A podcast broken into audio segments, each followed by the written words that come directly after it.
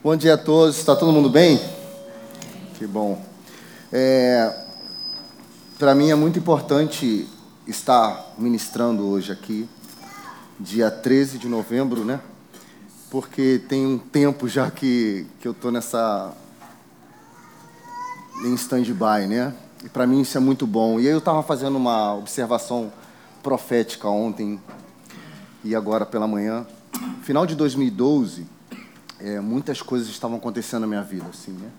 Estava muito intenso, muitas experiências novas, assim, com missões, algumas viagens internacionais. Primeira vez que eu saí do Brasil para ministrar e, e com missões, muita coisa aconteceu. Em 2013, cara, se iniciou um, um ciclo diferente, que foi o ano da minha ordenação, né? E aí ontem eu estava, eu, eu, acredito muito nessa questão, sabe, de ciclos de, de 10 anos, a gente sempre foi muito instruído para isso, a observar isso, e eu trouxe isso para a minha vida. Ontem, quando eu fui pegar algumas coisas para poder estar tá alinhando para a palavra de hoje, é, eu peguei um livro que eu tinha lá em casa, e o nome do livro aponta para o que nós vamos trabalhar aqui, que fala sobre o tabernáculo de Davi, um livro muito bom, por sinal. E aí, quando eu abri o livro, tinha uma dedicatória, né? E a dedicatória estava bem na data do que eu ganhei o livro, que foi 13, 13 de novembro de 2013. E aí, quando eu olhei aquilo, eu falei, uau, cara, tem alguma coisa aí. E eu estar falando sobre esse tema hoje, para mim, envolve, cara, essa, essa, eu vou dizer, como Deus, ele é, ele, é, ele é tão delicado nos detalhes, sabe? E, e eu estar tá aqui hoje com vocês, para mim, aponta essa, essa tendência desse encerramento desse ciclo, desses últimos dez anos. E, e me preparar para aquilo que o Senhor vai trazer é, no próximo ciclo de dez anos. Então, é, eu sou muito fiel a essas, esses pequenos detalhes proféticos e para mim foi muito importante ter observado isso e trazer isso para vocês uh, porque muitas pessoas, quando iniciou o ano de 2014, muitas pessoas que estão com a gente aqui na reunião foram começar a chegar, sabe? E a gente mantém essa, essa amizade, esse relacionamento de amizade junto até hoje. Eu acho, eu acho isso muito bom. Uh, vamos lá. É, a gente vai estar trabalhando esse tema de hoje, que é o tabernáculo, uh, mas no sentido da adoração e no serviço da adoração dentro do tabernáculo, e aqui eu trouxe esse tema apontando para o tabernáculo de Deus, uh, porque a gente vai ver que, biblicamente, houve esses dois cenários de tabernáculo, que foi o tabernáculo que foi dado a Moisés e o tabernáculo de Davi apesar da estrutura hoje ter sido preparada para espelhar um pouco do que acontecia no, no, no, tabernáculo de Davi, a ideia é a gente fazer essa observação de como isso foi construído e como isso transicionou até o tabernáculo de Davi e o que isso tem a ver conosco hoje quando se trata de serviço. Então, quando a gente pensou em adoração, o Juan pensou, juntamente com a Sara, a gente trabalhou um pouco essa ideia. Uh, houve, vão, vão existir, esse, esse tema vai se desenvolver nesse mês, né? É, porque é um tema que parece subjetivo, porque pode apontar para muitas coisas, mas ao mesmo tempo a gente vai perceber o quanto que várias dessas coisas podem ser trabalhadas na nossa vida.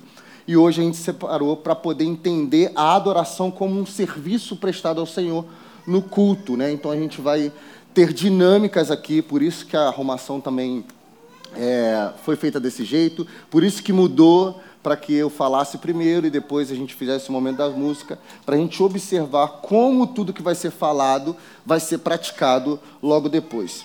Ok? Uh, deixa a sua Bíblia aberta a princípio, não vamos ler agora, mas vai deixando aberta aí. Uh, 2 Coríntios 12 versículo 2. A gente vai passear aí na Bíblia por diversos versículos. Alguns vai dar tempo da gente ler, outros não. Se você gosta de anotar, vai ser só mesmo para anotação. Eu vou começar falando um pouco sobre uh, algumas definições, porque é importante a gente entender alguns conceitos para depois a gente começar a extrair da Bíblia é, algumas coisas que apontam para como eles faziam o serviço da adoração com música naquela época. Então, um dos primeiros conceitos que eu queria trabalhar com você, para a gente começar a entender o que tudo, o que tudo está relacionado, são dois, que é a palavra remissão e a palavra adoração em si. Eu gosto muito desse conceito da palavra remissão, porque ela aponta para a gente remir ou redimir, é, que, que é uma palavra grega que traz o sentido de você resgatar a origem de algo que foi tomado de alguma forma, que foi roubado. Então, toda vez que eu pensar em remissão de algo, eu vou pensar no resgate, na busca de algo que se perdeu. Uh, então, quando eu falo de restaurar, de remir, de redenção, eu vou sempre olhar para essa questão é, de, de, de, trazer de volta, né, de buscar né, algo que se foi. E quando eu penso em adoração, você vai ver que eu vou falar um, de forma um pouco acelerada, até mesmo para a gente ganhar, ganhar tempo. Então, vai, vai, essa introdução vai acabar sendo um pouco longa. Mas quando eu penso em adoração, adoração já é um assunto bem extenso nas Escrituras, né? pode trazer diversas ramificações e é isso que a gente vai trabalhar esse mês. Porém, um conceito tanto do Antigo Testamento quanto do Novo Testamento. E quando eu falo do Antigo Testamento, Novo Testamento, é, a gente vai observar isso em como isso funcionava no tabernáculo de Moisés, e o tabernáculo de Davi, e como alguns irmãos no Novo Testamento serviam com isso, é que tudo vai apontar para uma revelação relacional com Deus. Tudo vai nos impulsionar para isso. Toda a dinâmica estrutural que a gente vai ver no tabernáculo de Moisés e toda a dinâmica litúrgica que nós vamos ver no tabernáculo de Davi aponta para estarmos indo em direção ao Senhor num encontro. Então, quando a gente pensa em adoração, não tem como eu não pensar num encontro, onde eu estou cumprindo um processo, onde eu estou, eu estou num caminho para me encontrar com a verdade de Deus, me encontrar com, com a revelação de quem Ele é. Então, toda vez que eu penso em adoração, eu penso em um encontro. Quando nós estamos reunidos em adoração, sempre vai apontar para o Senhor estar num lugar e eu estar nesse lugar com Ele, e nós vamos nos encontrar, e a partir daí vamos desfrutar deste encontro. Vamos desfrutar disso, e no encontro tudo pode acontecer. Porém, para esse encontro acontecer na Bíblia, é, a gente vai ver que um modelo foi criado para isso. Opa, o que você está querendo dizer?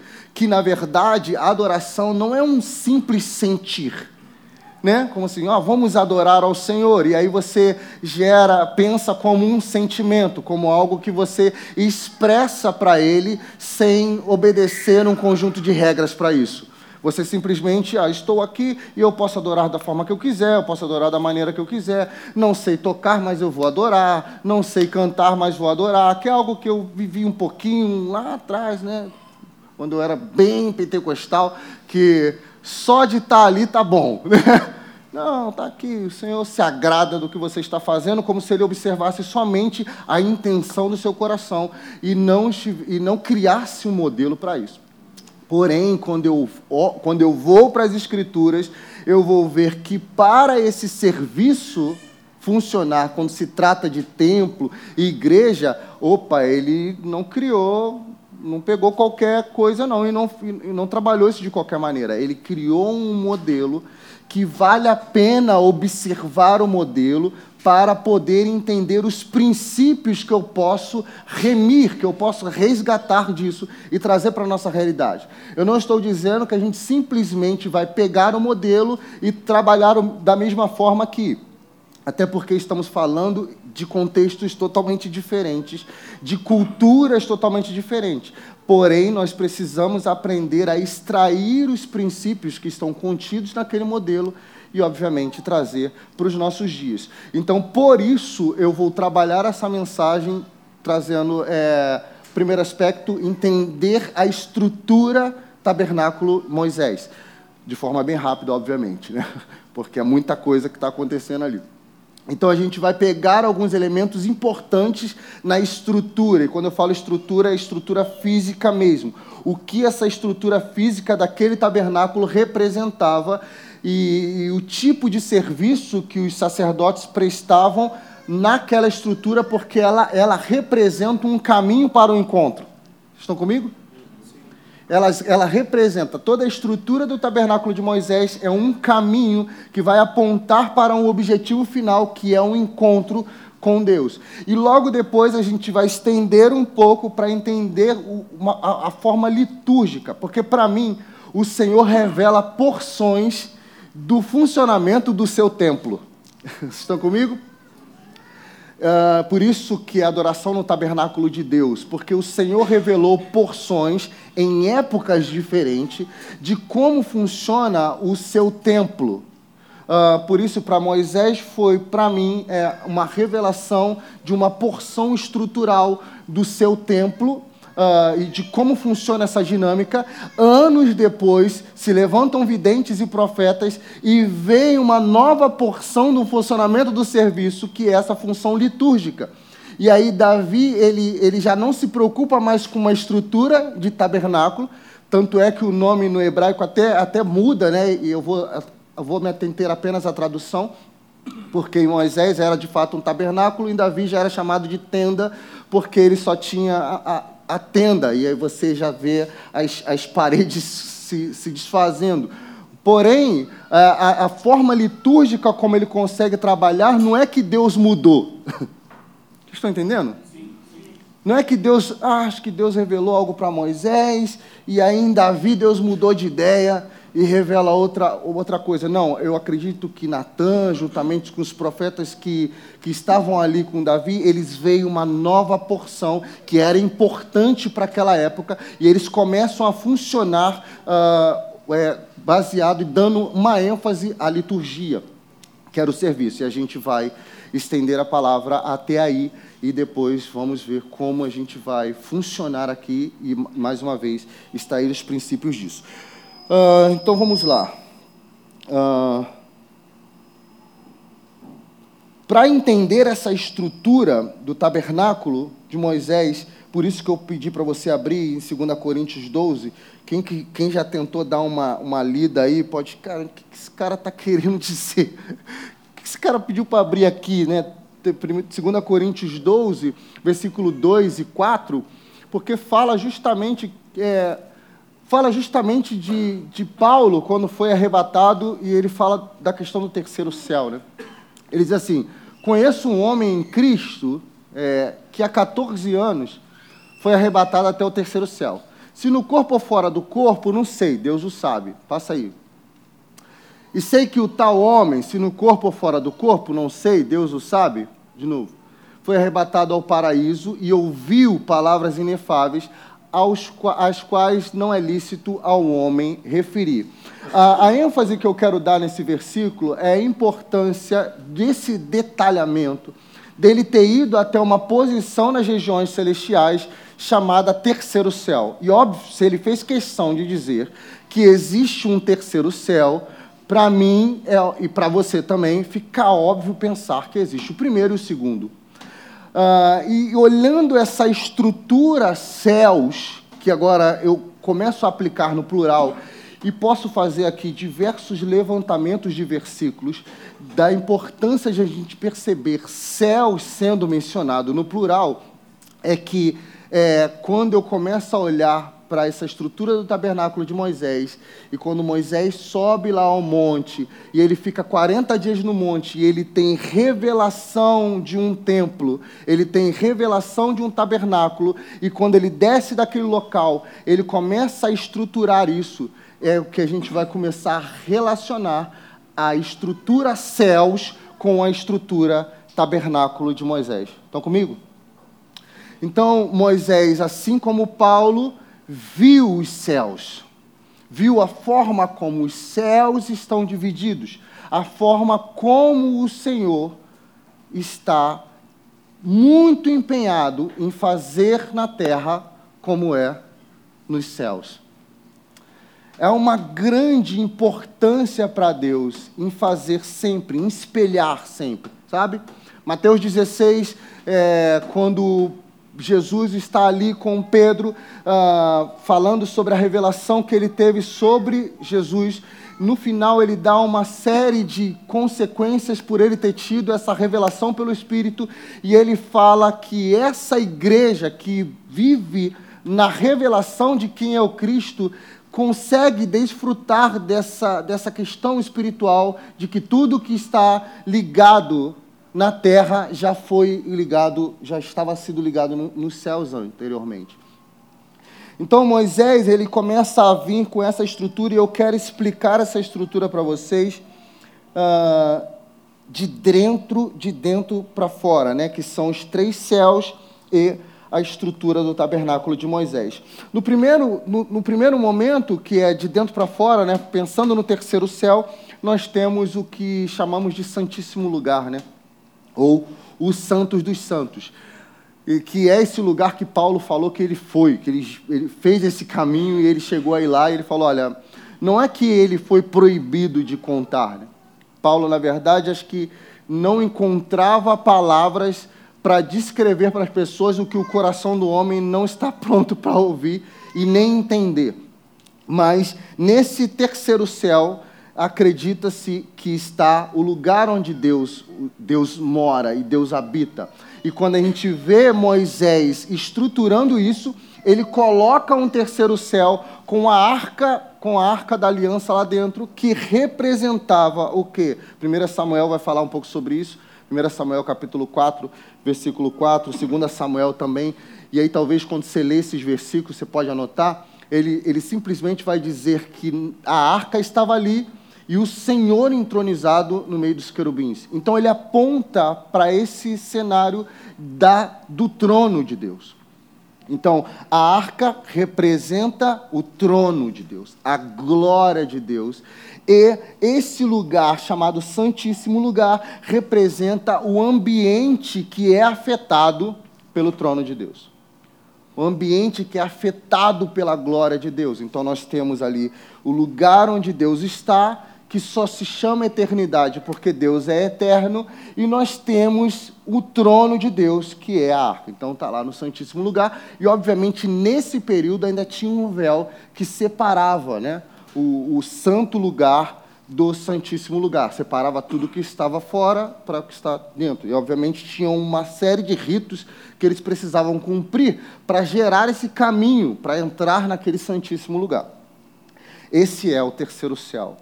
Uh, o segundo céu, que ele vai falar, que Moisés, quando ele olha essa revelação, ele vê esse segundo céu e ele dá o um nome dentro do tabernáculo de Moisés de Santo, Santo Lugar. Que ele começa a colocar elementos ali dentro desse santo lugar. E cada elemento desse, um dos primeiros elementos envolve que?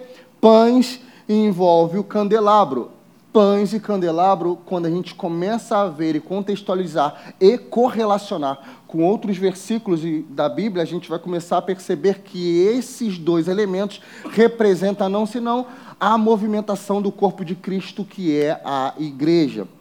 Você pode anotar versículos, vão estar, por exemplo, sobre o candelabro, vai estar lá em Apocalipse 1, 20, que vai falar sobre o candelabro, que são os sete espíritos, e aponta, e a partir dessa revelação do candelabro, ele começa a falar sobre as sete, as sete igrejas ali em, em Apocalipse. Então a gente começa a ver que é a movimentação do corpo de Cristo, aonde? Nas regiões celestiais. Uh, e aí, talvez trazendo para uma linguajar mais mas nosso é o que você entende como mundo, mundo espiritual, né? Uh, depois nós vamos ver também o altar de incenso, né? E o altar de incenso ele aponta para o serviço da igreja. Temos a manifestação do corpo de Cristo e no segundo céus, que é o santo lugar, nós vemos a, o serviço da igreja por meio da intercessão, por meio da, do altar do incenso. E aí a gente começa a aplicar essa relação nossa do que ligado à terra será ligado no céu, terá sido ligado no céu. A gente vai ver que é um lugar de elo. Vocês estão, vocês estão comigo? É um lugar de elo, um lugar onde a gente sai de um, de, do que aconteceu no átrio, de um sacrifício que acontece no átrio, de uma postura sacrificial que acontece no, no átrio. Eu me coloco agora como um obreiro aprovado para um segundo passo, que é o, que é, que é o serviço.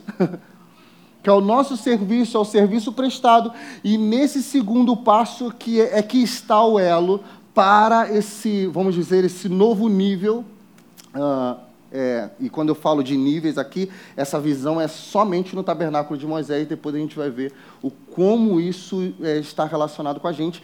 Nesse santo lugar é, é, então esse local de ligação, né? de, de conexão do Santíssimo com, com aqueles que estão vindo do primeiro céu. E o primeiro céu, então, para a gente. Ah, voltando ainda na questão do altar do incenso, só para ficar mais claro, que nesse lugar também é um lugar na movimentação e no serviço do corpo de igreja que aponta para um lugar de guerra, um lugar de batalha, um lugar onde nós precisamos, aí você vai ver isso em Efésios 3:10, nós precisamos deixar claro nesse lugar de guerra espiritual que a multiforme a multiforme sabedoria de Deus. Efésios 3:10 ele vai falar sobre fazer conhecido a potestades e principados a multiforme sabedoria de Deus. E é nesse lugar onde a igreja presta um serviço que o foco deste serviço está apenas na revelação da sabedoria de Deus. Na revelação da sabedoria de Deus. Então, indo para o primeiro céu, estamos vindo de, de dentro para fora. Para o primeiro céu, nós vamos ver o átrio, que é esse lugar de entrada e para mim, aqui, a, a representação é física para mim, desse ato. Porque para mim, aponta para essa questão regional, que é a terra que nós, que nós vivemos hoje. E eu estendo um pouco mais essa questão mística do que nós estamos trabalhando e tentando correlacionar. Nesse aspecto místico, esse primeiro céu, para mim, é esse universo visível que nós temos, e não apenas o planeta Terra, mas esse universo visível que temos, onde há um sacrifício para que todo esse universo visível fosse remido, fosse redimido, experimentasse redenção. Então, Efésios também vai apontar para a redenção com correlacionando ao derramamento de sangue, e é isso que acontecia ali no átrio existia essa tipificação do derramamento de sangue para aprovar um povo a ir para um próximo nível, que é, é caminhando né, até o Santíssimo, o Santíssimo lugar. E é nesse lugar que Jesus morre, e é nesse lugar que o seu sangue é derramado, e é nesse lugar que nós, é, Efésios 5, 26, somos lavados pela água. Que a igreja é lavada pela água para poder experimentar esse, esse próximo nível. Então Moisés vê isso tudo, eu estou falando de forma muito rápida. Isso é, é, é um tipo de estudo que a gente passaria o dia inteiro para tentar entender cada elemento. Quem gosta e já estudou sabe que eu estou sendo muito superficial aqui, falando de forma muito resumida. Mas se você começar a cavar, cavar, cavar, você vai ver que tem muita coisa, muita coisa preciosa que você pode tipificar e ter revelação sobre a pessoa do Cristo, sobre os céus, sobre a revelação do templo de Deus, que é o tabernáculo de Deus. Mas eu estou fazendo questão de traçar apenas esses detalhes para a gente ver que Moisés vê essa questão estrutural, mas a ênfase que eu vou dar é o caminho que nós estamos gerando, entende? Passando pelo primeiro céus, segundo céus, terceiro céus, para alcançar revelação do trono de Deus e ser afetado pelo ambiente que está o trono de Deus. E aí Moisés não vê apenas essa estrutura, como ele vê alguém que está trilhando esse caminho. Um representante que está trilhando, ele passa pela entrada no átrio, ele oferece o sacrifício, ele vai para o santo lugar, porque quando Moisés faz isso, Êxodo vai dizer que tudo que Moisés viu, eles tinham que fazer, o, o tabernáculo precisava ser feito conforme tudo que ele viu no monte. Então, essa é a ênfase que eu quero dar: que todo o detalhe do funcionamento do tabernáculo tinha a ver com uma visão revelada na, é, no monte tudo, não apenas a questão estrutural. Ele não vê apenas o céu. Moisés vê o evangelho que nós estamos crendo até hoje. Faz sentido isso?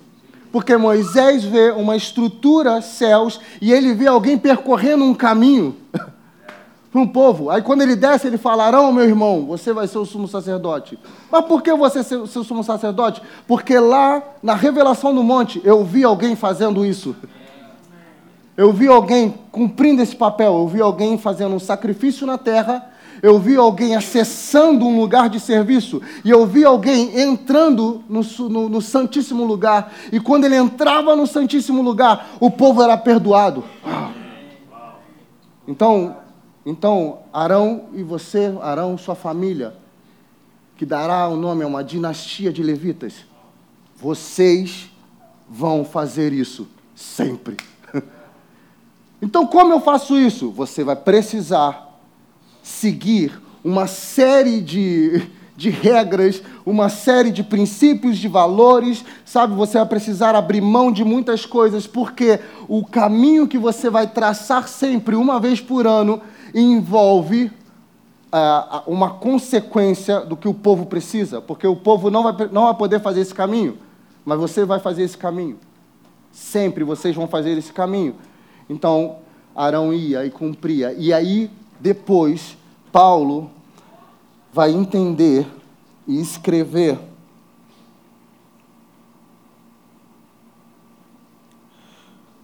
Paulo não, o escritor de, de, de Hebreus, vai entender em Hebreus 3, versículo 1. Pode pôr para gente, por favor.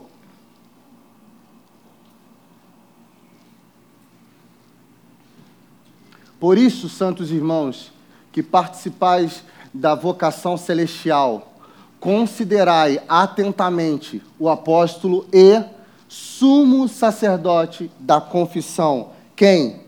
Jesus. Então, o escritor de Hebreus vai começar a entender que essa relação, quem estava fazendo esse caminho? E ele começa a apontar que esse sumo sacerdote, por, por excelência, é Jesus, que está o quê? Fazendo e administrando todo o serviço que está acontecendo no templo de Deus. Então, Jesus é o sumo sacerdote que percorreu um caminho, e não só percorreu um caminho, como ele está administrando esse serviço, porque o sacerdote representava o povo diante de Deus. Quando ele entra no Santo dos Santos para oferecer o sacrifício anual, pelos, pelos seus próprios pecados e pelo pecado do povo, Jesus também representa diante do Pai, pelo sacrifício que ele fez e ele abriu um caminho. Hebreus 10, 19. Vamos lá. Hebreus 10, versículo 19 e vamos até o 22. Tendo, pois, irmãos, intrepidez para entrar no que? No santo dos santos. Pelo quê? Pelo sangue de Jesus. Então, dá uma paradinha. Ele entra com intrepidez pelo sangue santo dos santos. Então, isso que o sumo sacerdote fazia. Após o sacrifício, ele levava essa, essa, esse, esse sangue, ele ia percorrendo esse caminho com esse sangue. Então ele começa a fazer, o livro de Hebreus é muito lindo, né, cara? Porque ele começa a trazer essa revelação do que acontecia lá e o que isso representava. Tendo, pois, não, vamos para o próximo versículo. Pelo novo e vivo caminho que ele nos consagrou pelo véu, isto é, pela sua carne. E tendo grande sacerdote sobre a casa de Deus, mas vamos lá, aproximemo-nos com sincero coração, em plena certeza de fé, tendo o coração purificado de má consciência e lavado o corpo com água pura. Fechamos aí. Então, Hebreus vai começar a nos mostrar o que aquilo representava e quem é esse sumo sacerdote que está fazendo esse serviço para que houvesse remissão uh, dos pecados. Graças ao grande sacerdote da nossa confissão, não precisamos mais de qualquer intermediário porque lá no tabernáculo de Moisés nós precisávamos de Arão, precisávamos que Arão se mantesse íntegro, precisávamos que a família de Arão se mantesse íntegra para que todo aquele percurso tivesse êxito e o povo pudesse experimentar remissão, redenção e, per e, e, e perdão dos pecados mas com o sacrifício de Jesus e o caminho que Jesus percorreu, ele está nos dando o quê? Acesso. acesso. Na transição do tabernáculo de Moisés para o tabernáculo de Davi, essa é a ênfase que eu quero dar, da palavra de acesso. Agora nós temos acesso. Porque quando a gente vai transicionar da estrutura para o serviço, o serviço em Davi mostra que por meio da revelação do Cristo, do entendimento do Cristo como sumo sacerdote e da graça que foi revelada por meio de Cristo, nós agora temos acesso. Então, todas as paredes caem, as portas caem e um novo e vivo caminho é gerado. Eles têm acesso, todos podiam ver o que estava acontecendo ali dentro. Todos podiam acessar aquele lugar, mas não significa, não significa que a família de Arão e a dinastia dos levitas tinha deixado de cumprir um papel. Entende? O acesso foi dado a todos, mas o serviço ainda tinha uma importância que estava relacionado com aqueles que foram escolhidos para prestar esse serviço.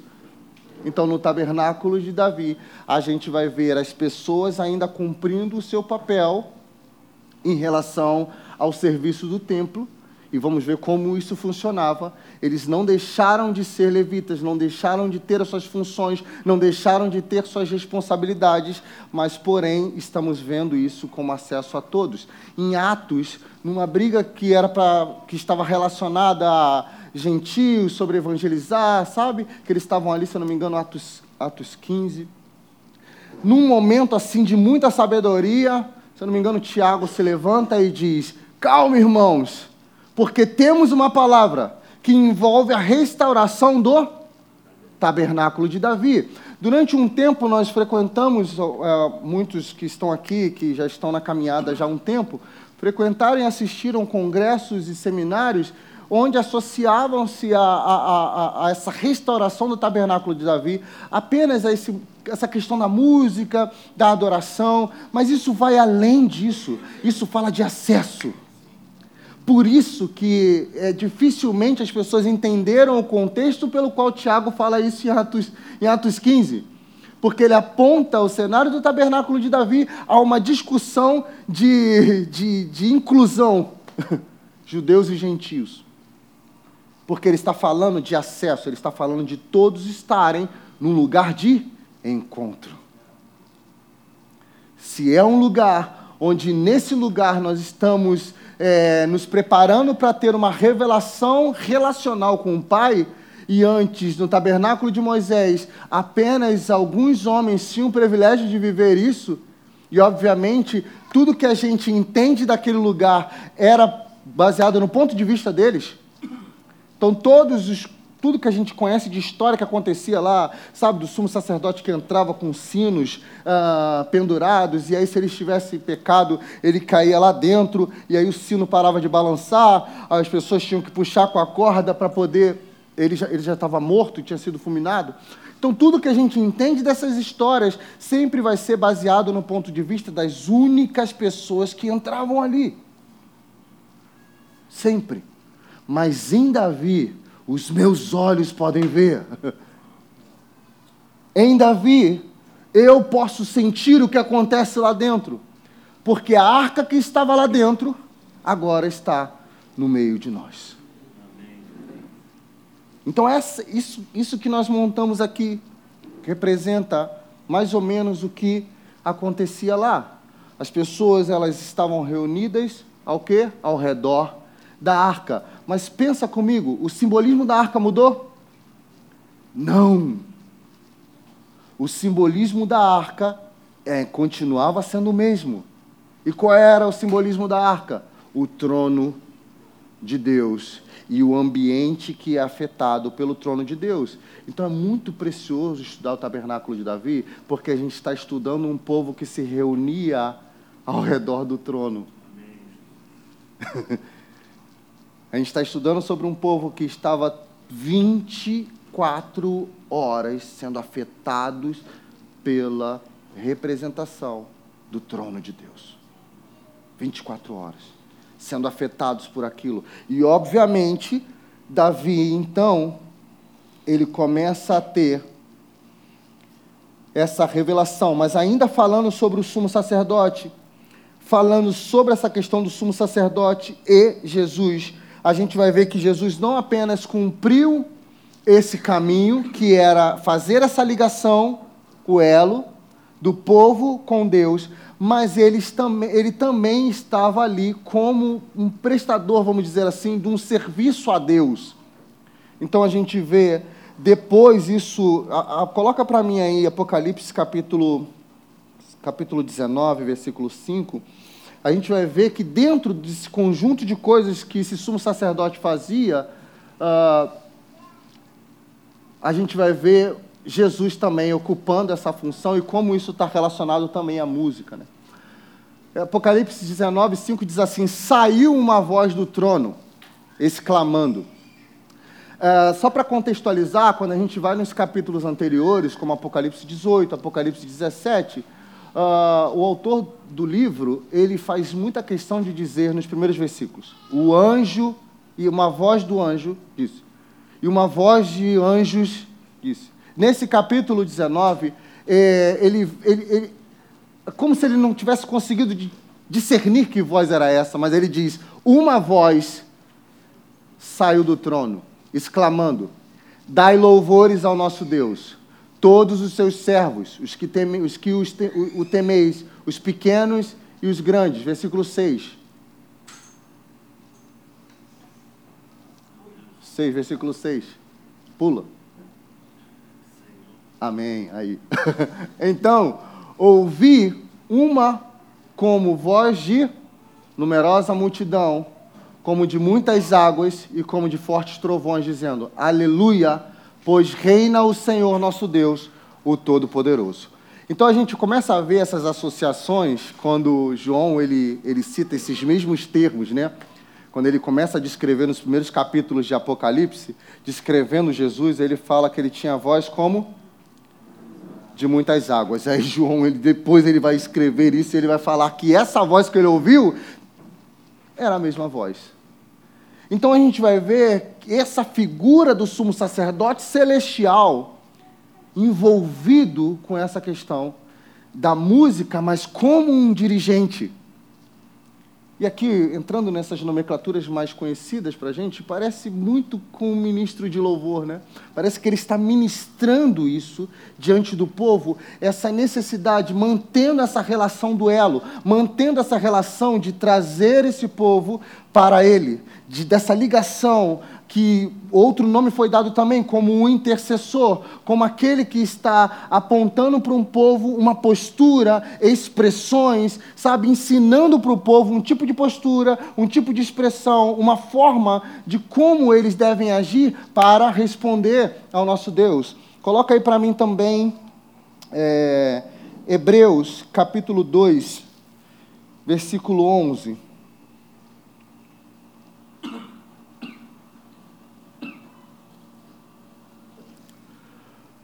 Pois tanto o que santifica como os que são santificados, todos vêm de um só. Por isso é que ele não se vergonha de lhes chamar irmãos.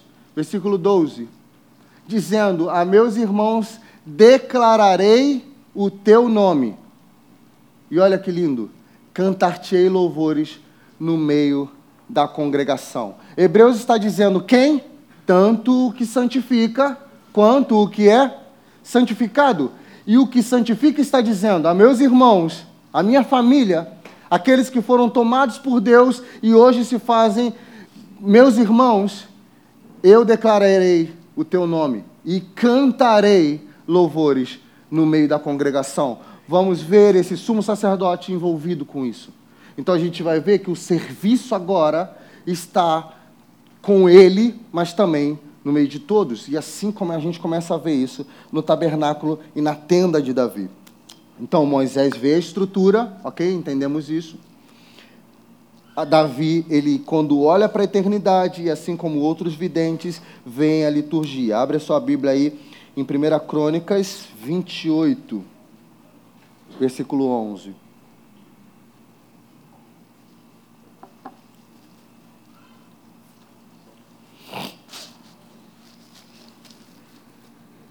Todos abriram? Quem não abriu, a gente acompanha ali. Nós vamos até o versículo 13. Deu Davi a Salomão, seu filho, a planta do pórtico, com as suas casas, as suas tesourarias, os seus cenáculos, as suas câmaras interiores, como também da casa do propiciatório. Próximo.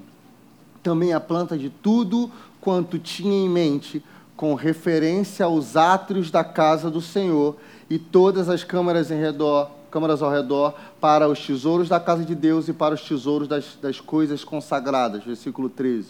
E para os turnos dos sacerdotes e dos levitas, e para toda a obra do ministério da casa do Senhor, e para todos os utensílios para o serviço da casa do Senhor. Seria muito ousado da minha parte pensar que tudo aquilo que acontecia na, na tenda de Davi veio simplesmente porque ele sentiu vontade de fazer. Verdade? Tipo assim, Davi estava um dia lá, tranquilão, e falou assim, cara, não gostei muito de como funcionava de Moisés, não. Acho que eu vou pensar numa coisa melhor para mim aqui. Acho que, é, vai funcionar. Oi?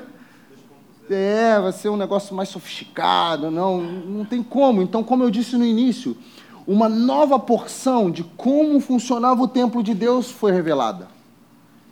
E essa nova porção apontava para o serviço que estava acontecendo lá. Então acredito que seres espirituais, seres celestiais, assim como anjos, estão ali diante de Deus, prestando um serviço que aponta para o que eles viram e eles agora espelharam isso, sabe? Assim, faça na terra como é nos céus. Eles começaram a ver. Então, todo um funcionamento da tenda de Davi veio por meio da revelação do Espírito, e o bonito nessa história é que eles incluíram música nisso. Se eles incluíram música nisso, é porque eles viram que a música estava presente nesse lugar onde Deus está. Eles não adaptaram algo porque eles gostavam, entendeu? Tipo assim, estou vendo algo funcionando lá, mas está muito silêncio, acho que vou botar uma música nesse negócio. É, para melhorar um pouquinho, vou colocar uma música aqui. Não, eles viram um lugar que estava o trono, um lugar afetado pelo trono e envolvido com música. Ah, Marcos Felipe, mas eu não sei tocar, não sei cantar, como eu. Entenda. Tudo, o funcionamento do serviço tinha música, os céus estavam repleto de sons e eles trouxeram, espelharam isso, e as pessoas tinham acesso para desfrutar dos benefícios que esse ambiente estava trazendo.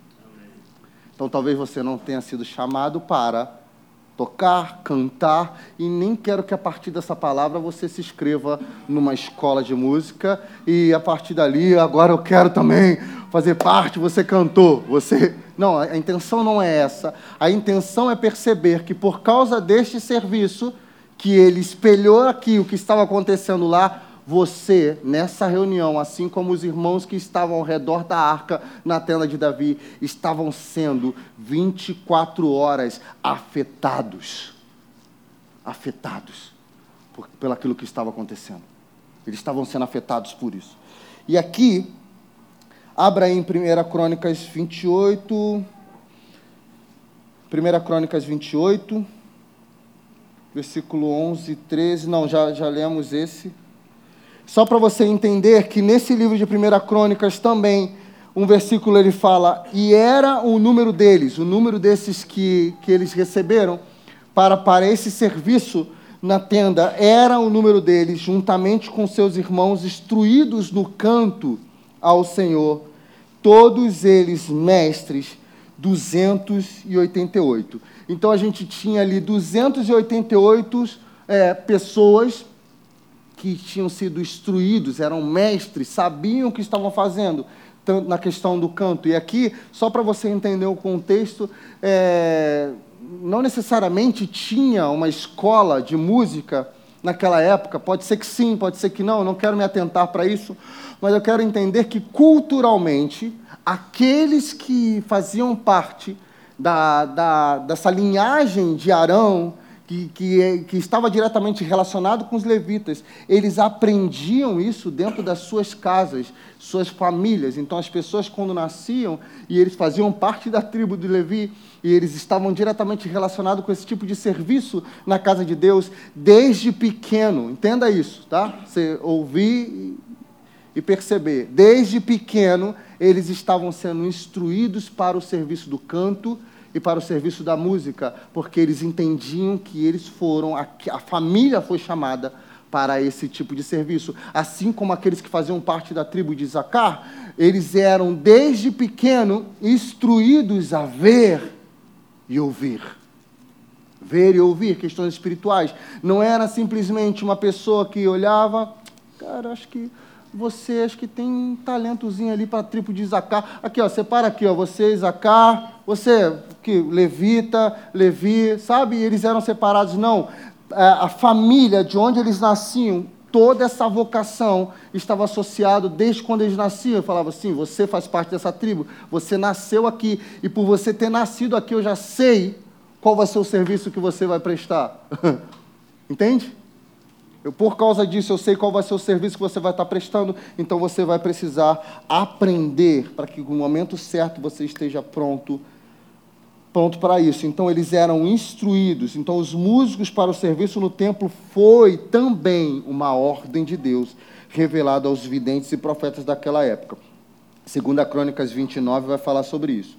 E pôs os levitas na casa do Senhor com símbolos, com saltérios, com harpas, conforme o mandato de Davi e de Gade, o vidente do rei e o profeta Natã, porque este mandato veio do Senhor por mãos dos seus profetas. Então, tudo que eles faziam veio pelo Senhor. E aqui eu quero agora separar esse serviço em, em áreas, sabe? Para a gente poder entender. E nesse momento eu quero que você, todos prestem atenção mas especificamente você que trabalha com música na igreja, que trabalha com adoração, ou que sente o seu coração queimando por isso, e até o momento talvez você não teve oportunidade, mas você sente que o seu coração está queimando por isso. Aqui eu começo a fazer um paralelo dessa questão da, da, de como isso foi narrado na Bíblia com algumas. É, para a gente se organizar melhor. Então, os músicos, naquela época, eles foram separados para também registrar tudo o que eles estavam fazendo. Então, esse é um primeiro ponto que eu quero trazer aqui como para você começar a observar a questão prática né, do exercício e trazer para a sua vida pessoal. Músico e os registros, né, e as composições, e aquilo que você está registrando. 1 Crônicas, capítulo 16, versículo 4. Essa palavra recordar nesse versículo ele vai aparecer, mas dependendo da sua versão, ela não apareça. Mas mas ele mas é isso que está escrito numa versão aqui que eu gosto muito. Ali não apareceu, mas vamos lá. Designou dentre os levitas os que haviam de ministrar diante da arca do Senhor e celebrar e louvar e exaltar ah, o Senhor Deus de Israel, ah, a saber. Mas o que ele diz aqui no versículo 1 Crônicas 16, versículo 4, em outras versões, ele vai dizer: E pôs alguns dos levitas por ministros perante a arca do Senhor, isto para recordarem e louvarem e celebrarem ao Senhor Deus de Israel.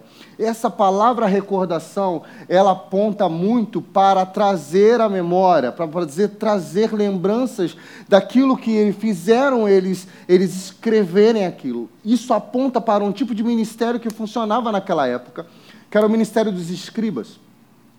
E aí você vai observar isso apenas contextualizando, entendendo a história do que acontecia. Então os escribas eles tinham essa função de escrever, de anotar tudo o que estava acontecendo, para que as pessoas pudessem lembrar daquilo que estava sendo falado. Então essa era uma das funções dos músicos também nesse serviço de registrar, de, de para que houvesse recordação disso tudo. Deus, Davi nomeou alguns levitas no seu, no seu tabernáculo para registrar e anotar tudo por escrito.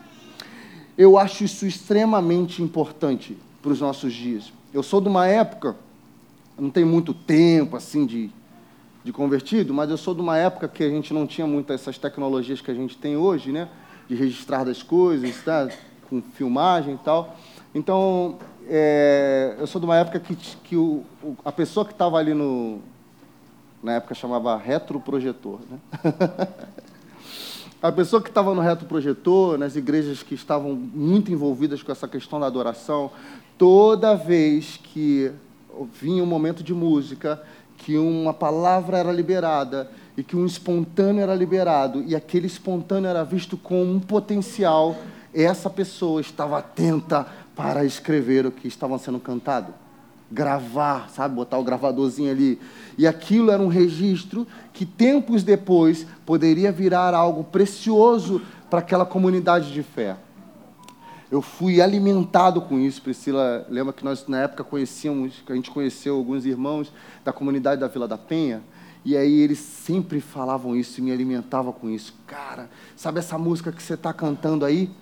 Né? A minha alma tem sede de Deus a minha alma tem sede de Deus. Sabe essa música que você está cantando? Então, eu estava no dia que ela, que ela foi escrita. Sabe, as pessoas estavam lá e foi por meio de um espontâneo. E a pessoa que estava lá no retro lá que escreveu, sabe, na hora ela foi um registro. E assim como várias outras canções que depois viraram um marco para muitas pessoas abençoaram pessoas, foi por causa disso. Eu quero contar experiências minhas até com isso. Eu lembro de composições que hoje abençoam algumas pessoas. Luiz vai lembrar de uma. Nós estávamos lá em casa é, uma vez, é, num momento nosso de, de, de grupo familiar, né? E, e de repente de, terminou uma música, Luiz estava com violão, e aí uma, uma, uma melodia surgiu, e aí começamos. É, Tudo que tenho pertence a você. Tudo que eu tenho fala de você, tu és o meu pastor. E ficamos ali um tempo, e depois veio Cristo, a pedra fundamental.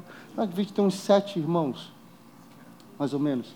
Ficou, não registramos, confesso, não gravamos, mas ficou um registro na mente. E aí, depois de alguns meses, se eu não me engano, estávamos numa conferência, e no meio da conferência, pum, lembrou, sabe? Veio isso na memória.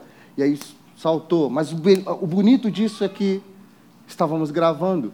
E aquilo foi um registro, que você entrar no YouTube, você vai ver lá. Tem lá o registro, que é apenas um pedaço da música. Só que o que esse registro fez?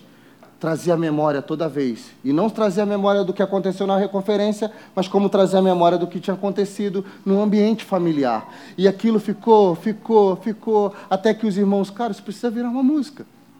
Isso precisa virar um hino. Isso precisa virar uma canção. Vamos trabalhar, vamos trabalhar nisso. E aí aquele registro fez com que a gente ficasse trabalhando, batendo naquilo, batendo naquilo. E a música Pedra Espiritual surgiu. E, e só para poder é, fechar com esse, com esse momento, porque foi algo que me edificou muito.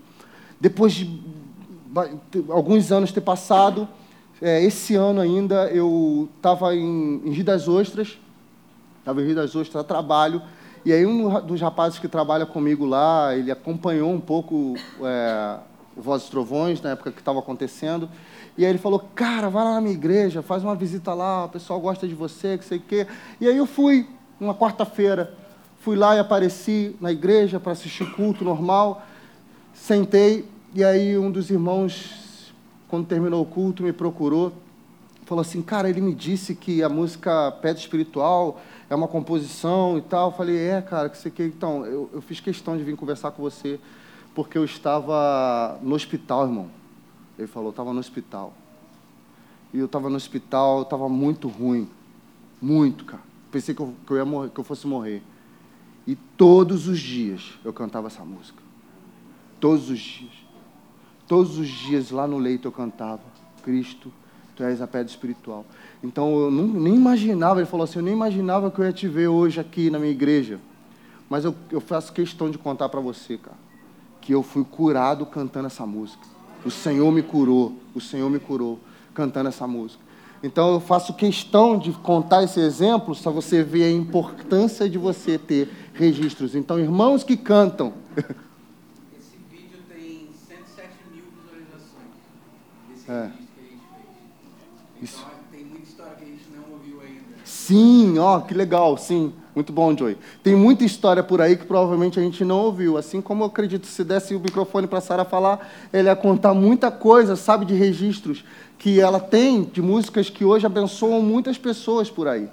Então é importante você que canta, você que estuda as escrituras, você que trabalha não só com canto, mas talvez você tenha uma tendência poética, você trabalhe com poesias. Eu tenho uma irmã que é uma irmã que, que congregou com, comigo um tempo atrás na igreja, que ela não tem muito essa questão de colocar melodia, colocar harmonia ah, nas composições dela, mas você vê que há beleza no que ela escreve. Você vê que, é uma, que são boas poesias. Então, você que trabalha com poesias, imagina você entregando isso para esses irmãos que trabalham, que são bons arranjadores, que são bons, sabe, com captação de melodias, e juntos vocês vão conseguir trazer bastante elementos para a composição de músicas que já está na hora da gente começar a ministrar aqui, amém? É, tem muitos irmãos aqui que compõem, tem muitos irmãos que, que, que, escrevem nos seus quartos, que compõem, e fica ali, né? Só ali no quarto, com as suas composições. Aí você abre lá o arquivo do computador dessa pessoa, sei lá, 20, 30 é, composições, e a igreja ainda não conhece nenhuma. É, eu sei que é bom a gente ficar ouvindo amigos, né? Mas temos que sair desse conceito tribalista que nós temos, sabe, de cantar músicas só da nossa tribo e a gente fica ali cantando músicas só dos, dos, amig, dos nossos amiguinhos, né? Que a gente canta e conhece aqui. Todo domingo a gente vem, a gente tem as mesmas canções. Estamos na hora de a gente começar a colocar para fora aí nossos registros, ok? Então os músicos naquela época eram chamados para isso. Uh, os músicos também Vou tentar acelerar, tá, gente? Já são 11h40. Os músicos também foram chamados para ações de graças, né? Então a Bíblia vai dizer que eles davam graças por tudo, né? Eles tinham essa expressão de gratidão, é, eles tinham que agradecer. Uh, isso era algo que pode parecer bem batido para a gente aqui, mas o que eu quero estender é que para as pessoas que trabalham com isso, isso não é uma opção. É isso que, eu preciso, que você precisa entender. Isso não está diretamente relacionado com o tipo de vida que você tem ou não. Não é uma opção. Em tudo, de fato, você tem que dar graças. E eles incluíram isso no serviço. No meio do serviço da música, tinham momentos para ações de graça. E aí a gente vai ver vários salmos que têm. É, tem expressões de louvor né, no hebraico que apontam para isso, como por exemplo o Salmo 53, versículo 23, que ele fala: Aquele que oferece sacrifício de louvor é, me glorifica, e aquele que bem ordena o seu caminho, eu mostrarei a salvação de Deus. A expressão ali no hebraico é todá, que significa admitir publicamente, envolve uma adoração também com mãos mas é um salmos que foi escrito para dar graças a Deus, tanto pelas coisas que tinham acontecido, como pelas coisas que ainda iriam de acontecer. Uh, um outro aspecto é a relação dos músicos, o que nós entendemos como ministério de louvor. Então, os músicos no serviço de um ministério para, para, para o louvor. E aí eu volto em 1 Crônicas 16, versículo 4, que ele vai dizer: E pus, e pôs alguns dos levitas por ministros perante a arca. Eu queria parar nesse ponto, que ele selecionou nessa estrutura de serviço ministros que ficavam perante a arca, que eles ficavam diante da arca, e eles tinham essa responsabilidade de fazer toda a administração do que estava acontecendo e ministrar os irmãos que estavam se aproximando daquele ambiente. Então, eles tinham essa função.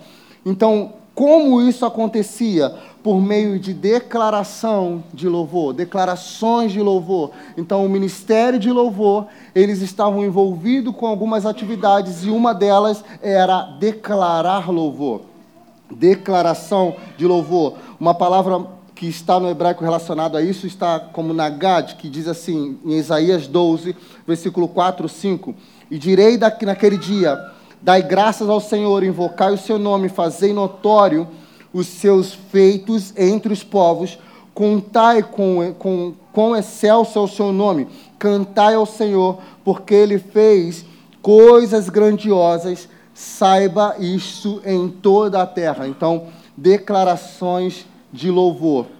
Então Deus concedeu à igreja, durante a história, a partir daí, durante a história, essa manifestação do louvor por meio por meio da música, e quando eu leio, e eu faço questão dele colocar ali agora Efésios capítulo 5, versículo 18, eu leio que durante esse período da história da música na igreja, a gente vai ver esses três elementos sendo trabalhados, que é o elemento que Paulo narrou para a gente em Efésios, que ele me dá como consequência para o enchimento é, do Espírito. Ele diz: sejam cheios do Espírito. Como?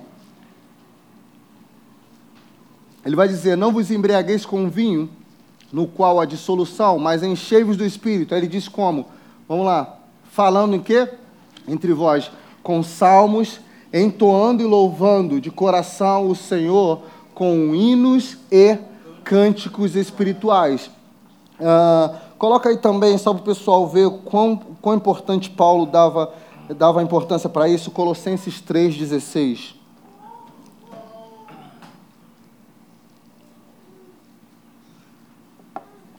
habite ricamente em vós a palavra de Cristo. Instruí-vos e aconselhai-vos mutuamente em toda a sabedoria, louvando a Deus com quê? Salmos, hinos e cânticos espirituais, com gratidão em vosso coração. Isso é o que Paulo está trabalhando, e a gente vê isso ele ensinando a igreja de Éfeso, a igreja de, de Colossenses. É, um, é uma liturgia.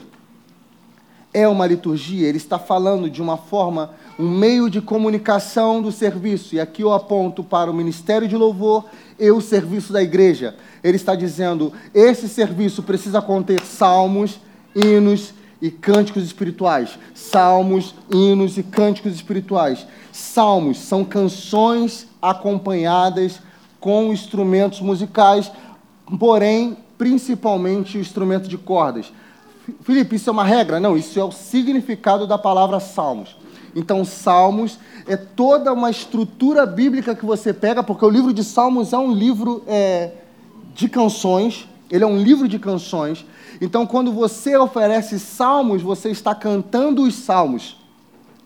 Ah, Felipe, mas é, não foi escrito no livro de Salmos as notas as melodias, as harmonias. Por mais que não tenha sido reveladas as melodias e as harmonias, mas nós podemos, no meio da igreja, salmodiar ao Senhor com aquilo que Ele está nos mostrando e nos revelando com melodias e harmonias. Então as melodias surgirão, e no meio das melodias você pode incluir alguns salmos e a gente tem inúmeras músicas que são salmos, e tem pessoas que nem sabiam que eram salmos, como por exemplo, Grande é o Senhor. Grande é o Senhor e digno de louvor. Então isso é um salmos. Cantai ao Senhor um cântico novo. Isso é um salmos. Isso, Salmo 96. Então você pode, no meio da congregação, cantar os salmos mas para que eu possa fazer isso, eu preciso o quê? Estudar os salmos. Então, músico e cantor que não estuda o livro que tem as canções, ele fica muito eh, deficiente de salmodiar no meio da congregação, porque ele não conhece os salmos. Então, isso é um livro que você precisa começar a colocar no sangue, para que a igreja possa cumprir o seu papel litúrgico que, foi, que nos foi ensinado, que é salmodiar. No meio dos salmos, nós podemos ver salmos descritivos e salmos declarativos. Salmos descritivos exalta a pessoa de Deus, fala sobre os atributos de Deus e sobre quem Ele é salmos declarativos vão dar ênfase ao que Deus tem feito no meio do seu povo. E por meio dessa estrutura musical dos salmos, eu tenho agora um modelo para que eu possa fazer meus hinos e canções. Então, hinos e canções. Muitos hinos e canções, muitas das vezes, não são utilizados para o ensino da teologia, mas muitos hinos e canções mantém e contém sólida teologia.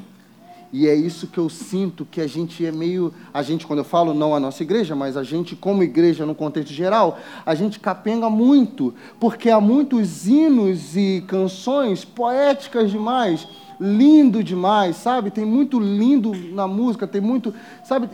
É uma crítica que eu não estou querendo que, que saia, porque essa linha poética é legal, mas a gente vê que não há uma tendência comercial para a, a, a, música teológica, para o conteúdo da teologia, como uma música que foi cantada alguns domingos atrás, que vai falar sobre Ele é a imagem do Deus invisível. Você começa a ver e você vê teologia nisso, você vê, sabe, uma descrição da revelação de quem é Cristo, e aí ele começa a encaixar muitas coisas ali. Eu quero que você abra a sua Bíblia em 1 Coríntios capítulo 14, versículo 15, só para a gente perceber essa transição do hino e da, e da, da canção, ele vai falar: Que farei, pois? Orarei com o espírito, mas também orarei com a mente. Cantarei com o espírito, mas também cantarei com a mente.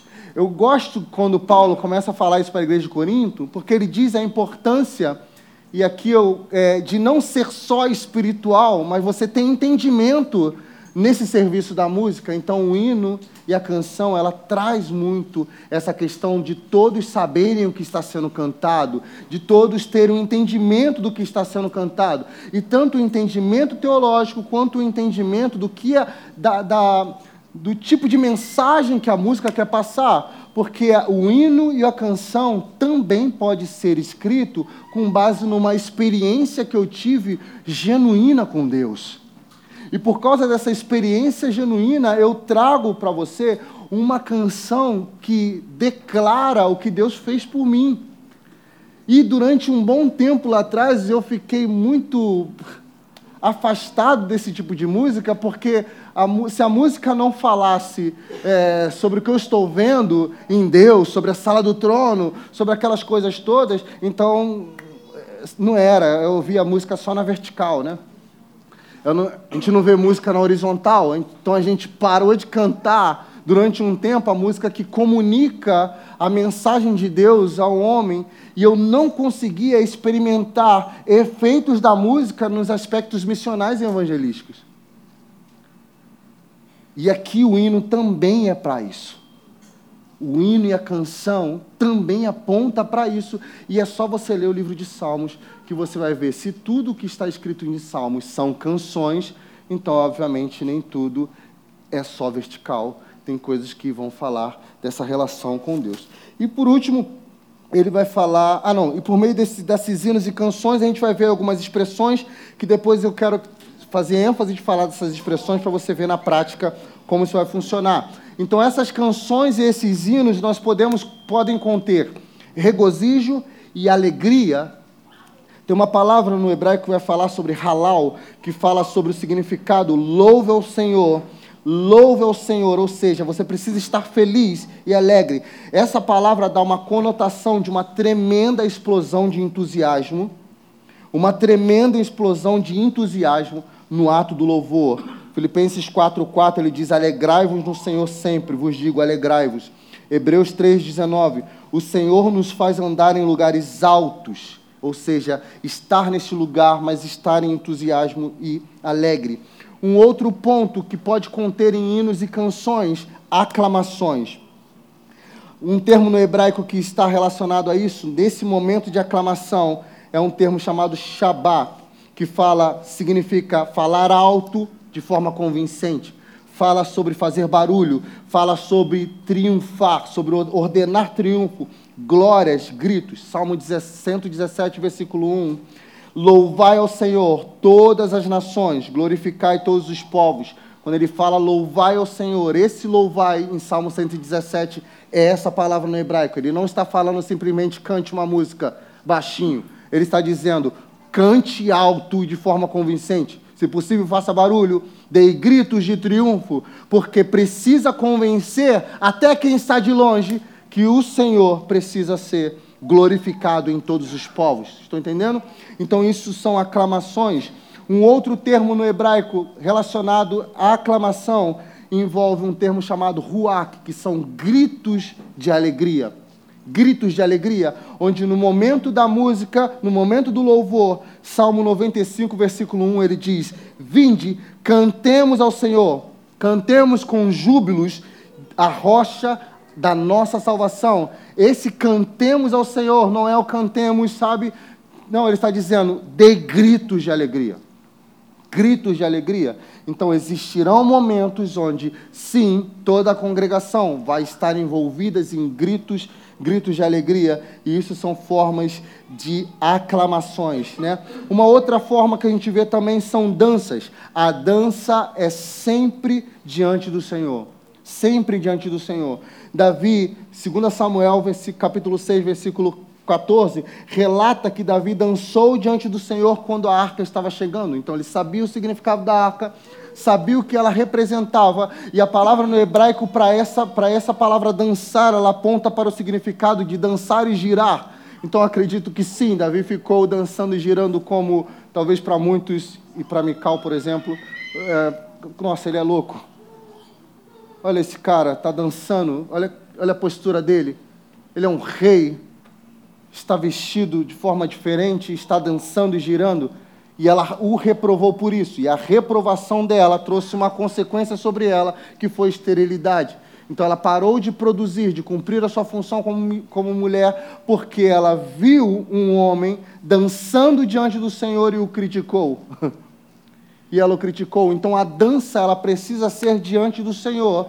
E a pessoa que não dança, e aí você pode criar diversos sabotadores para não fazer isso, mas quando o povo perdeu a dança nas escrituras, foi simplesmente quando o povo estava cativo na Babilônia.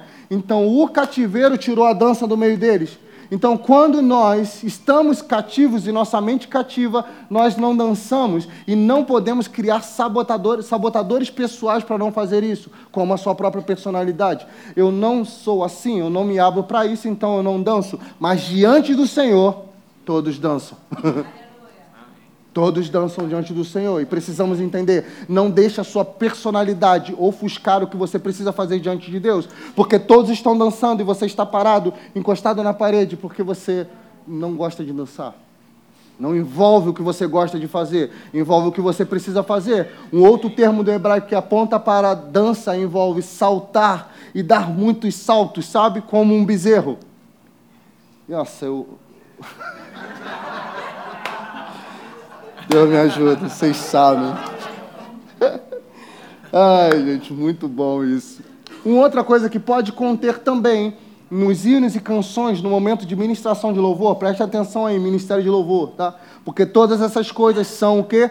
Provocadas por aqueles que estão percebendo, por aqueles que estão vendo. E a igreja desfruta daqueles que conseguem provocar isso. Então, o ministério de louvor, eles estavam diante da arca provocando isso.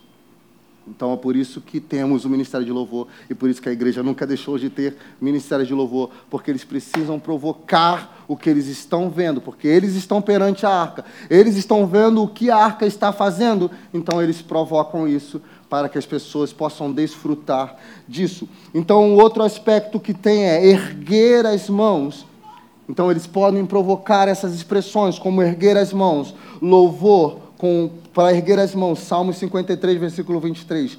Aquele que oferece sacrifício de louvor me glorifica, e aquele que bem ordena o seu caminho, eu mostrarei a salvação de Deus. E aqui, esse erguer as mãos, ela pode se estender para três, três ações, e não simplesmente o levantar das mãos, mas para você dar algo, você oferecer algo, você abrir mão de alguma coisa. Então, isso também envolve erguer as mãos. O termo hebraico para isso é todá o louvor também como admitir em público, que vai falar de você lançar mão, você abrir mão, se expor. Isso também aponta para erguer as mãos como a exposição de quem você é, ah, de você é, admitir publicamente. E erguer as mãos de forma a levantar, o levantar das mãos em si. Isso também é uma expressão de louvor como rendição, onde você se rende e ao se render você levanta as suas mãos, isso é uma expressão física. E vamos para o terceiro, que é cânticos espirituais. Um termo no hebraico que está diretamente relacionado a isso é terrilá, que demonstra a unidade dos louvores do meio do seu povo. Então, terrilá são canções do Espírito, quando nós cantamos no Espírito. Como perceber isso no meio do serviço da música? É quando, muitas das vezes, por meio daquilo que os ministros estão sendo insuflados pelo Espírito, eles estão sendo contagiados por Espírito. E aí eles começam a trazer pequenas porções de canções e de repetições onde um coro coletivo é levantado no meio da igreja e toda a igreja é envolvida por aquilo que os ministros que estão aqui são afetados primeiro. Mas não apenas os ministros. Eu já tive experiências de estar ministrando num local onde o ambiente estava acontecendo e um irmão da congregação veio do meu lado com um celular e ele me mostrou um trecho. E ele falou: Cara, eu vi isso aqui. O trecho falava sobre uma explosão de amor. lembro até hoje, isso tem muito tempo uma explosão de amor que acontece quando a igreja se une nos céus com Cristo. Então, um, uma, um, pequeno trecho que falava do cenário do arrebatamento e o como isso seria, sabe, uma, uma explosão de entusiasmo nesse encontro nas alturas. Ele mostrou esse texto, eu fiquei um tempo tentando encaixar aquilo com alguma melodia e tal, e quando nós cantamos isso na igreja, toda a igreja ficou envolvida naquele coro. Então são coros, são refrões, pequenos refrões que envolvem a igreja. Isso são canções espirituais que, quando são registradas, podem se tornar hinos e canções. Alguns apenas algumas evidências. Salmo 96, versículo 1, quando ele fala: "Cantem ao Senhor o quê? Um cântico novo". Então, quando ele aponta para essa realidade de ser um cântico novo, está diretamente relacionado quando o Espírito faz brotar em você uma nova canção que não era conhecida, mas passa a ser conhecida. Ok? Músicos e a música instrumental. Estou terminando, gente. É porque é muito importante falar tudo. Músico e a música instrumental. Deus escolheu um grande número de músicos e eu já falei isso aqui para vocês. Toda vez que essa palavra de música instrumental aparecia nas escrituras, um termo no hebraico era zamar. Zamar, que era uma. Salmo 150 aponta para isso, né? Que significa tocar instrumentos com cordas, tocar instrumentos que refere ao louvor, que envolve adoração instrumental. Então, nesse versículo, bota aí de novo é, Coríntios, é uma parte no versículo que ele fala sobre aquele que toca flauta é, se ele não souber fazer, entoar os tons em relação à flauta, no que sentido isso vai trazer? Né? Não estou querendo perder meu tempo, mas está aqui em 1 Coríntios capítulo 14, e ele aponta para essa questão de você é, saber o que você... Oi? Versículo 7, coloca aí então, da cachorro. E assim que instrumentos inanimados, como a flauta ou a cítara, quando emitem sons, e não os derem bem distintos, como se reconhecerá o que se toca na flauta ou na cítara? Então ele está falando desse significado do que está sendo tocado, não apenas como o som em si, para vocês verem e olhar, cara, ele devia estar fazendo um dó, mas ele fez um ré. Não, ele está falando que há significado quando você está emitindo alguns sons. E aqui eu quero trazer um, um, um termo que é utilizado na música chamado selar que aparece 71 vezes no livro, nos livros de Salmo e aparece três vezes ali no livro de Abacuque. Então, o Selah, ele vai falar dessa, dessa suspensão da música, ou uma pausa. Mas a pausa não necessariamente envolve um silêncio, mas envolve um momento onde que a música cantada para e os instrumentos começam a expressar o que eles estão percebendo em Deus e, e, ele diz: há uma suspensão no que está sendo cantado e há selar. Então a gente vai ver que em vários momentos existiram selar na Bíblia, onde houve uma pausa do que eles estavam cantando e os instrumentos começaram a se envolver, ou realmente houve o silêncio, a pausa da música. Mas esse silêncio também era para notificar algo ou, ou trazer o envolvimento que o Espírito está trazendo. Então existem alguns momentos que podem acontecer num selar pode acontecer no selar dos instrumentos ministrarem, e aí essa transição de melodias e harmonias precisa expressar o que o Senhor está mostrando, como por exemplo, estamos falando da morte do pecado, onde pode se envolver melodias, sabe, com tons menores, com tons fúnebres, onde as pessoas percebam que algo está morrendo. E o que está morrendo? O pecado. Então os músicos precisam aprender a fazer notas que as pessoas, uau, isso me faz lembrar a morte. Lógico que faz lembrar a morte, nós estamos ministrando sobre isso. Nós estamos falando sobre a morte do pecado, sobre morrer para si mesmo. Então você precisa perceber o que isso está acontecendo. Assim como você, quando assiste um filme, o assassino não entrou ainda dentro do quarto, mas por causa da música você já começa, sabe, colocar alguma coisa e dizer vai matar alguém. Por que, que vai matar alguém? Porque a música está induzindo você a perceber que vai ter morte. Estão entendendo? Se eles lá fora conseguem trabalhar isso, pelo amor de Deus, por que, que a gente não consegue fazer isso na igreja? Não é manipulação. Entenda isso. É para percepção do que Deus está fazendo. E no meio desse momento, os músicos estão tocando sobre isso. E aí, no meio do momento, alguém diz: Mas ele vive para todo sempre. E toda vez que a gente anuncia essa questão de ressurreição, a gente vê trombetas tocando. mas a gente não, não entoa sons para que as pessoas percebam anunciar de alguém que ressuscitou. Porque as pessoas começam a falar que ele vive, que ele reina e ele ressuscitou, mas o cara ainda está tocando, sabe, a melodia fúnebre. As pessoas ainda estão envolvidas na necessidade de derramar pranto, mas a pessoa está gritando no microfone: Ele vive! Ele reina, ele ressuscitou. E está lá. Hum. Então, no selar, a gente percebe essas coisas. A gente percebe, por exemplo, o envolvimento de palmas, que podem ser usados no momento do hino e canções para a expressão de alegria e de entusiasmo, mas no selar, muitas dessas muitas vezes elas podem representar algo que nós estamos percebendo, como tempestade e chuva sabe? E aí você se envolve, a congregação se envolve com batidas dos pés, sabe? E mãos para representar chuva. E aí o baterista que está ligado no que está acontecendo, ele vem com tambores para expressar trovões, ele vem com pratos para relâmpagos.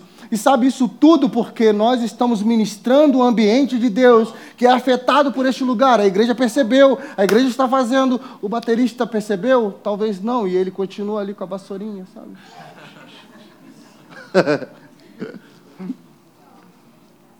é. adoração, e a adoração aqui, no momento de selar, não envolve a pessoa ficar toda hora querendo criar espontâneo, sabe? Que também isso me incomoda muitas vezes, porque há o selar, há um momento que o selar quer representar algo e trazer a igreja para alguma coisa, e a gente não consegue silenciar a alma e, e acha que todo momento de selar, de pausa, eu preciso alimentar aquele ambiente com alguma voz, com alguma coisa, com alguma canção, e eu saio repetindo uma opção de coisa sem sentido. O Senhor virá, Ele vem, a glória e tal, e tudo. É perceptível, sabe? Você que, que faz isso, que, que é ansioso para isso, perceba que isso é perceptível. As pessoas olham e dizem, ele não sabe tá, para onde ir. E por não saber para onde ir, ele está cantando uma opção de coisa. Então é a necessidade de se sentir incomodado com o vazio. Uma vez me chamaram a atenção nisso, que minha alma é agitada um pouco, né? é me chamaram a atenção disso e aí falaram para mim, irmão, preciso conversar com você. Acho que Juan estava, acho que não, não sei se você estava na época. E aí ele falou, o pastor falou assim, vocês precisam aprender a, a, a desfrutar do deleite, da entrega, que é o amém. Quando vocês percebem que é isso, foi. E quando foi, a igreja precisa entregar o que, o que foi ministrado. A igreja precisa perceber isso. Então, exercitem o deleite, o desfrute, que é olhar e falar: o serviço foi, foi, foi bem feito. Então, pelo serviço ter sido bem feito, ah, o ambiente está sendo afetado, há uma resposta para isso. E nós ficamos toda hora na necessidade de produzir alguma coisa, produzir. É o guitarrista que quer colocar um solo toda hora, sabe, todo querendo produzir alguma coisa, e nem sempre há, há, há espaço para produzir.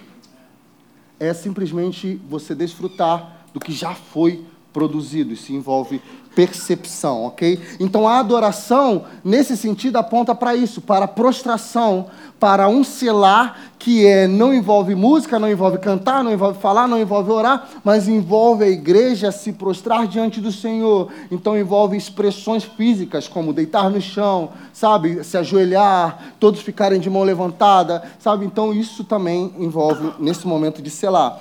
Busca ao Senhor, quando você para a música para que todos buscam o Senhor. E sacrifícios espirituais, que envolve questões que foi ministrada aqui pela nossa irmã durante a oferta, que durante a música há um selar para que as pessoas respondam de forma sacrificial, com alegria, respondam com suas finanças, respondam com ações de graças. Já participei de muitos cultos que a música parou e as pessoas estavam tão envolvidas com a questão da entrega e da doação que, cara, eles começaram a ofertar, ofertar, ofertar, e nesse momento começou a aparecer dinheiro na conta de alguns irmãos, e os irmãos, ah, apareceu dinheiro na minha conta aqui, eu acredito que há sacrifícios espirituais, aconteceram essas coisas todas, e ao amém, que eu acabei antecipando, que acontece no selar também, que é quando a gente percebe é, que já aconteceu, já deu, e a gente agora precisa desfrutar disso tudo.